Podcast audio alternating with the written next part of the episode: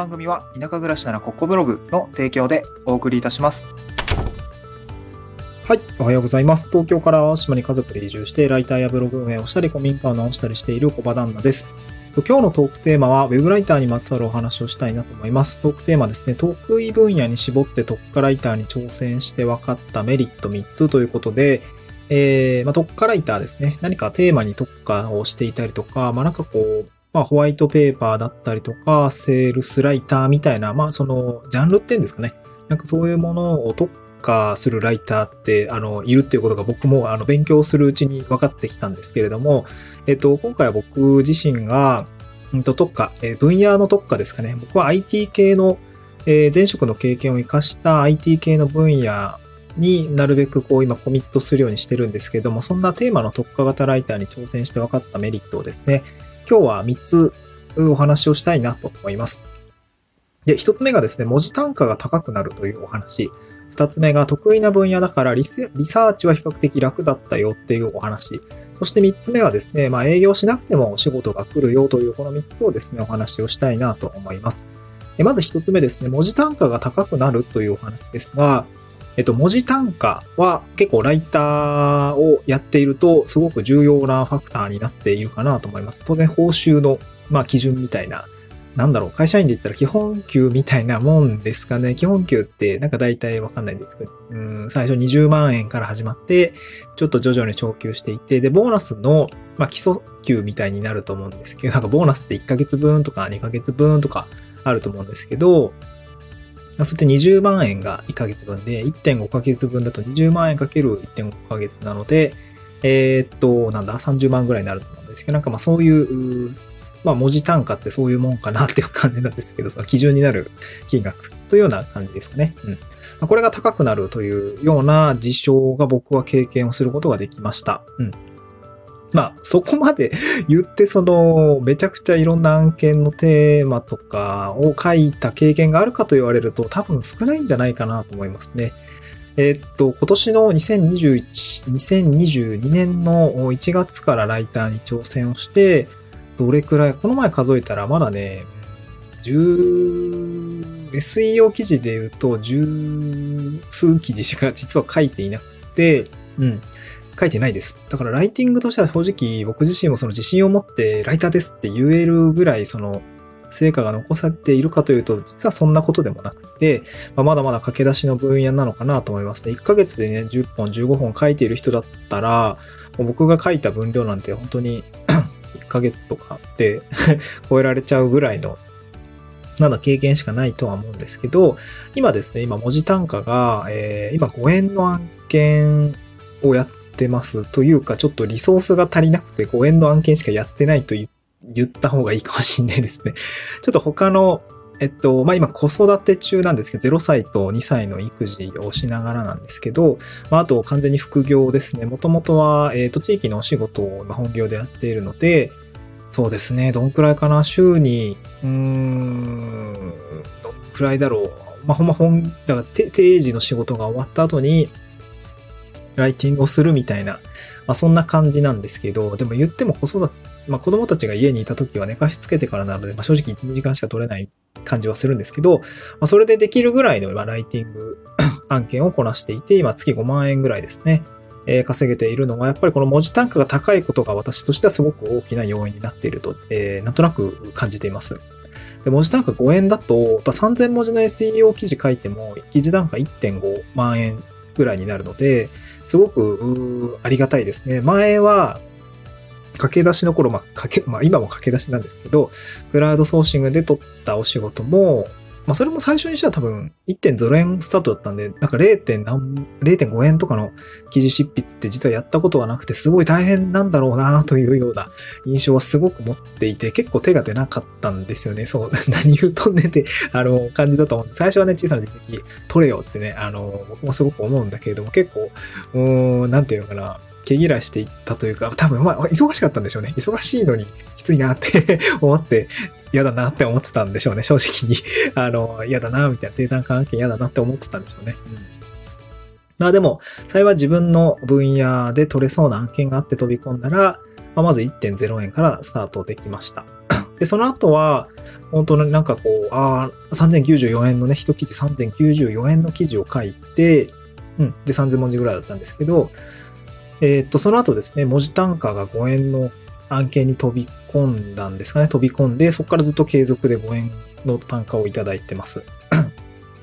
まあ、IT 系特化の探検、あの、結構専門的な知識が、もしかしたら必要かもしれないですね。えー、キーワードで言うと、そうですね、えっと、僕が過去に書いた記事で言うと、業務の標準化とか、えー、クラウド移行とか仮想デスクトップみたいなあ記事ですかね。あとは Office 3、マイクロソフト365という製品があるんですけれども、えー、こちらと、まあ、ある製品の比較の記事を書いたりですとか、まあ結構、その、なんやねんっていう その製品なんやねんみたいな仮想デスクトップだとちょっとさすがに専門的な分野かなと思うんですけど、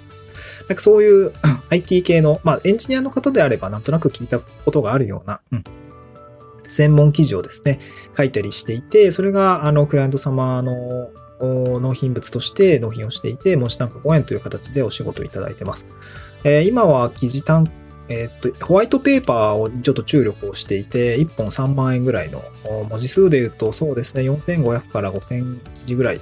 で、えー、1本3万円ぐらいだったので、えっと、まあ、リサーチとか、えー、企画も含めてなので、うーん、まあ、文字単価で言うと6.6円ぐらいの案件なんですけども、えっと、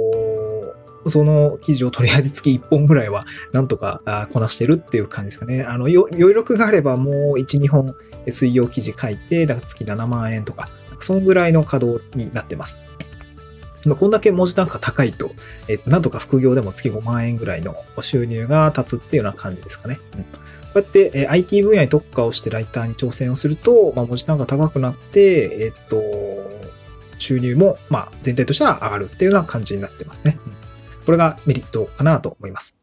で、二つ目ですね、得意な、得意な分野だからリサーチは比較的楽っていう感じですね。これもまあ特化しているからこそ、えっ、ー、と、自分のなんとなくこう、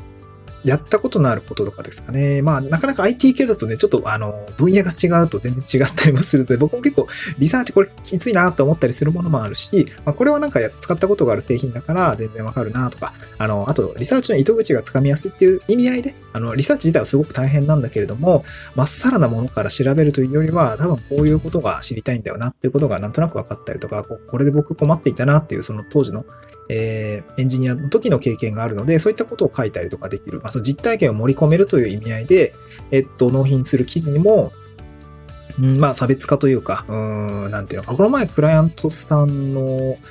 えっと、遂、遂行だっけ？えっと、まあ、変、違うな、なんだ、レビューバックでいただいたときに、この具体例最高ですね、みたいなコメントをいただいて、なんかすごく良かったなと思ったんですけど、あやっぱりそう、こういう具体例って響くんだなっていう経験があって、まあ、あの、満足していただいていたんですけど、こういう自分の前職ですね、えー、の分野に特化をすると、やっぱり実体験を盛り込めるので、えー、すごくリサーチは比較的楽になるし、まあ、評価も上がるっていうようなところがなんか感じたメリットでの一つでございました。うんで、三つ目ですね。えっと、三つ目が営業しなくても仕事が来るよっていうことですね。うん。なんか、そう、僕も最初の2、3、えっと、1ヶ月目でなんとなくクラウドソーシングすると1件を、2件ぐらいかな、2件ぐらい応募して、とりあえず1件取れて、あ、とりあえずやってみようってなって、で、3090円の最初の一記事の、えっと、納品書を終えて、なるほど、なるほど、流れはなんとなく分かったぞということで、2月は少し勉強に当てたんですよね。で、営業してみて、え3月から、あえっと、2社、3社ぐらいかな。あの、あクライアントさんを捕まえることができて、えー、お仕事をしていったんですよね。で、4月5月と、えー、3月で結構なんか、割とその時月で7記事ぐらい書いたのかな？頑張って。でもなかなかそのテーマが肌に合わなくて、ちょっとしんどいなと思ってたんですけど、えっと、IT 分野に特化をしたら、なんか僕も肌に合っているし、なんかうまく書けそうだっていうことで、そっちに特化していったんですね。うん。で、ずっと営業してなかったんですね。3月ぐらいから。もう4、3、4、5、6、7ヶ月だから、まあ4ヶ月ぐらいずっと、えっと、営業してないんですけど、やっぱり継続案件でずっとお仕事をいただけたりとか、あとはですね、クライアントさんからの紹介で、そのお知り合いの方の記事もぜひみたいな感じで、えー、IT 系の、えっ、ー、と、記事執筆を依頼されたりとかありましたね。あとは最近なんですけど、Twitter の DM で、あの、エンジニアの経験拝見して、ちょっとメール、DM させていただきましたという形で、えっ、と、文字単価2、3円で、えー記事どうですかみたいな形でご依頼、あの、ご依頼というか、お声掛けがありました。まあ、すごくありがたいですね。あの、ありがたいんですけど、えっと、今、ちょっとしんどくって、あの、お休みして、お休みというか、その、クライアントさん、あの、リソース不足で申し訳ございませんって方も、あの、いらっしゃって、なんかすごく、いや、なんかね、チーム化を考えないといけないなと思ったんですよね。自分でチームを組んで、あの、案件とりあえずお仕事が受けれるようになって、ディレクションとかもやっていくと、まあ、もう少し自分の売り上げも立てることができるし、文字単価も、まあ、上げられるような大きな案件っていうのも、きっと受けることができるんだろうなということで、結構お断りお断りする機会が増えてしまって、まあでもちょっと子育てしてるしなというところでなかなか葛藤はあるんだけれども、今そんな状況ですね。まあ、あの、ちょっと長くなっちゃったんですけど、言いたいことはですね、クライアントからの紹介でお仕事が来たりとか、DM とか問い合わせフォームとかから、あの、依頼が来るので、えーなんか営業しなくても、まあ、営業やってる間ってじ、あの、報酬発生しませんので、えーそういったところが、あ時間が節約できて執筆に当てられて報酬になっていくというような感じで、まあ、時給単価が全体的には的には上がっていくっていうような状態を経験することができたので、まあ、この IT、あの得意分野に特化をして、特化ライターになっていくっていうことのメリットはすごく大きいのかなと思いました。はい。まとめます。えー特化ライターですね。得意分野に絞って特化ライターに挑戦した、あーして分かったメリット3つですけれども、文字単価が高くなる。2つ目、営業しなくても仕事が来る。2つ、あ、ごめんなさい。これ、これ3つ目でしたね。三つえー、2つ目が得意な分野だからリセリサーチは比較的楽というような内容でございました。